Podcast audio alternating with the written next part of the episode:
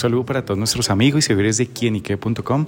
Nos encontramos con el embajador de Azerbaiyán en Colombia, Mahmoud Talibov, quien nos va a hablar sobre esas cosas, características, particularidades de aquel país que de pronto para colombianos nos suenan un poquito alejados, pero justamente personas como él que viene a ser país en nuestro país. Embajador, gracias por estar con nosotros. No, muchas gracias, muchas gracias por, por, este, por su interés. Sí, Azerbaiyán es un, es un país uh, este, con, con mucha historia antigua, eh, eh, está encruzada entre Europa y Asia, entre, siempre estaba entre, diferentes mundos, diferentes civilizaciones y un país con bastante eh, cultura y con, una historia de democracia porque han establecido eh, una eh, república democrática en 1918, primera república en mundo oriente, en mundo musulmán.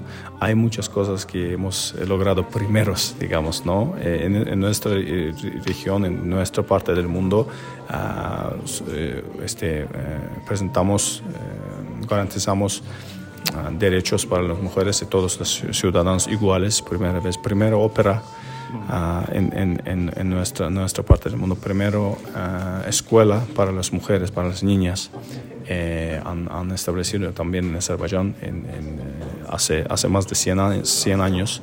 Ah, también tenemos eh, para turistas, para quien le interesa Azerbaiyán, puedo decir que sí, Azerbaiyán es conocido por su hospitalidad y con colombianos tenemos muchas cosas en común. Sí, Justamente, ¿cuáles son? Sí, es que calidez, sí, estamos muy abiertos a diferentes, con brazos abiertos a, diferentes culturas, diferentes tradiciones, muy buenas eh, para festejar y muy buenas para... Parranderos también. Exactamente. Eh, no, no, nos gusta deportes, nos gusta cantar, nos gusta bailar. Uh, y nos gusta ser amigos y nos gusta ser eh, este, uh, este, muy, muy, buenos, muy, muy buenos amigos y, conocer, conocer también otro, otros países. Uh, también puedo decir que hay mucho a, este, a ver en Azerbaiyán. Sí, es gastronomía que, ya mencioné, pero tenemos nueve zonas climáticas de, de once que existen, entonces mucha variedad de flora y fauna, de la naturaleza. También uh, diferentes, este, uh, diferentes sitios de, que están en lista, eh, mismo incluso en lista de eh, Patrimonio Cultural de UNESCO y, y, muchos sitios históricos que sí se, se podría ver no solamente en el capital, en todo el país. Y está y con, con, una, mm, con carreteras muy, de muy buena calidad, con infraestructura muy buena, infraestructura turística muy buena. Entonces sí se disfruta mucho, especialmente teniendo en cuenta que, que está todo bastante uh, cercano, porque es país uh, relativamente pequeño. En cinco horas puede, puede en estas wow. carreras, este, carreteras se puede lograr a todo lado y también no tiene cuotas. Entonces, importantísimo eso, sí. Entonces se puede lograr sin ningún problema. Se puede quedar en, en capital y cada día explorar un, un, un parte del país. Súper bueno. También Azerbaiyán, eh, lo hablábamos antes de tener esta entrevista, una charla previa con el señor embajador, en el que Azerbaiyán, a pesar de todo ese contexto histórico que tiene, de guerras, problemáticas, también un reciente conflicto con, con Armenia, y un país que también después de la separación de esa República Soviética con la URSS, eh, ha tenido un crecimiento económico importante, también grandes eventos que hacen ver de esos halos de prosperidad que ha tenido el país. ¿A qué se debe especialmente ese ingrediente? Sí, es que era visión de, de liderazgo azerbaiyano. Uh, este año celebramos uh, centenario de, de, líder nacional de Azerbaiyán, centenario de natalicio, que falleció en 2003, Idar Aliyev. Su visión desde los primeros días que cuando llegó al poder era apertura de región, uh, visión de, de inversión de todos los recursos, a educación, a infraestructura, a nuevos este, a nuevos proyectos y Azerbaiyán logró no solamente de llegar a un este, crecimiento muy impresionante socioeconómico, pero también a, este, para, realizó diferentes proyectos de escala mundial, a oleoductos, gasoductos, o líneas de ferrocarriles como ruta más corta entre Europa y Asia que se llama Bakú-Tbilisi-Kars. Y, y, y, esto eh, nos, nos, ha ayudado mucho, pero eh, también digo su, su, visión, porque, porque este, uh, Azerbaiyán logró también cambiar todo el mapa geopolítica, todo el mapa de, transporte y, y, energía de región. Ahora somos también, eh, estamos produciendo energías limpias y ya eh, estamos para, para, empezar a exportarlas. Claro. Ahí también dentro de Azerbaiyán me, me llama mucho la atención de que tiene salida al mar, que es al mar Caspio, su influencia a pesar de que no es un mar oceánico, cómo se ha aprovechado, digamos, eh, de pronto los recursos o cómo se ha manejado también la economía o el mismo país alrededor de, del mar Caspio.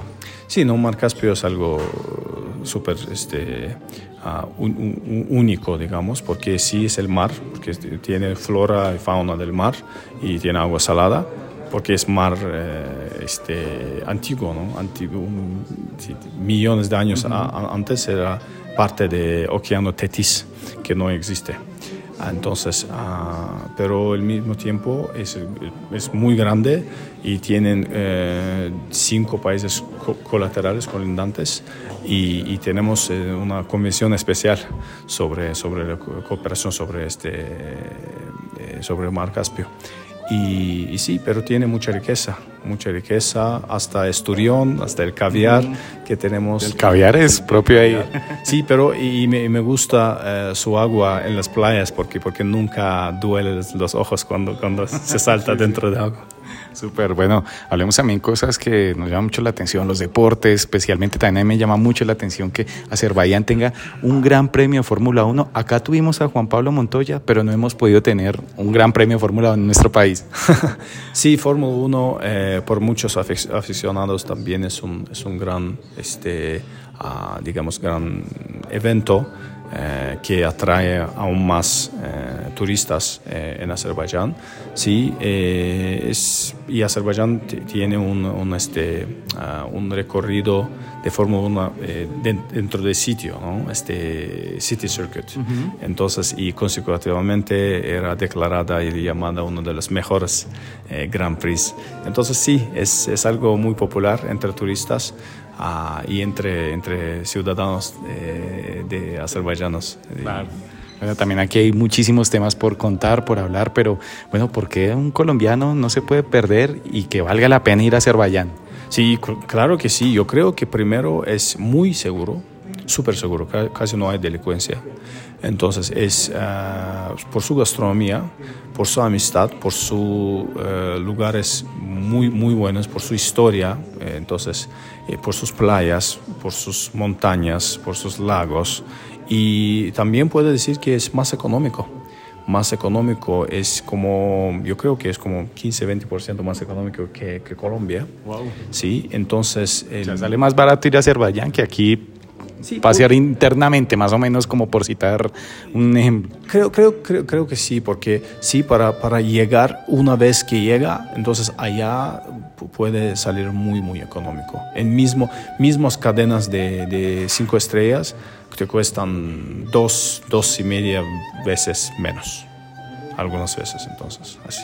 Bueno, pues elementos importantes para conocer en Azerbaiyán y pues agradecerle al embajador Mamá Talibov por estar con nosotros en kinique.com y enviarle un mensaje a todos nuestros oyentes.